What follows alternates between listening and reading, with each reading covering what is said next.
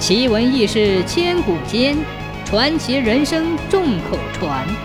千古奇谈。从前，溧阳西门外三家村上有个姓杨的阿嫂，丈夫早就死了，专门做豆腐花卖。加上杨阿嫂心灵手巧，豆腐花做的特别好吃，所以方圆几十里都晓得杨阿嫂的名声。有一天，杨阿嫂挑了一担豆腐花摆在路口，迎面走来十个不三不四的人。这些人一见到豆腐花，一哄而上，喝了个精光。杨阿嫂又急又气，一个女人家哪里阻拦得了这些人呢？心想，这些家伙肯定不是好人。杨阿嫂灵机一动，大声喊道：“太平军来啦！太平军来啦！”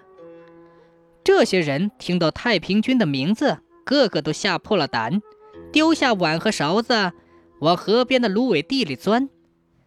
杨阿嫂知道他们是坏人，忙收起担子，准备去找太平军报告。没走多远，看到远处有一队太平军来了，也有十来个。杨阿嫂想，不能喊，惊动那帮坏家伙，肯定会溜走。太平军越走越近。只见一个女人朝他们打着手势，又指指芦苇地，知道有情况，踏踏踏地跑了过来。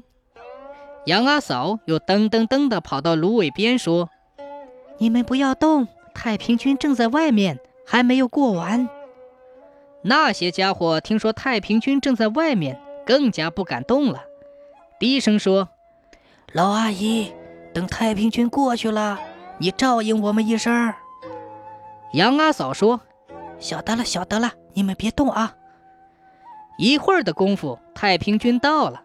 杨阿嫂过去低声说：“有十三个人躲在芦苇里，看样子不像好人。”太平军一听就要往里搜。杨阿嫂说：“不行不行，你们在明处，他们在暗处，进去会吃亏的。你们跟我来。”他带领太平军埋伏在大埂下的桑树地里。接着，杨阿嫂提高了嗓子喊道：“喂，太平军都过去了，你们快出来吧！”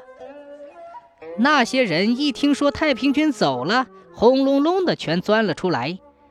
埋伏在桑树地里的太平军一涌而上，把他们一个个都活捉了。打这以后，杨阿嫂也参加了太平军。还是在家做豆腐花。太平军都说溧阳豆腐花很好吃，溧阳的杨阿嫂人也最好。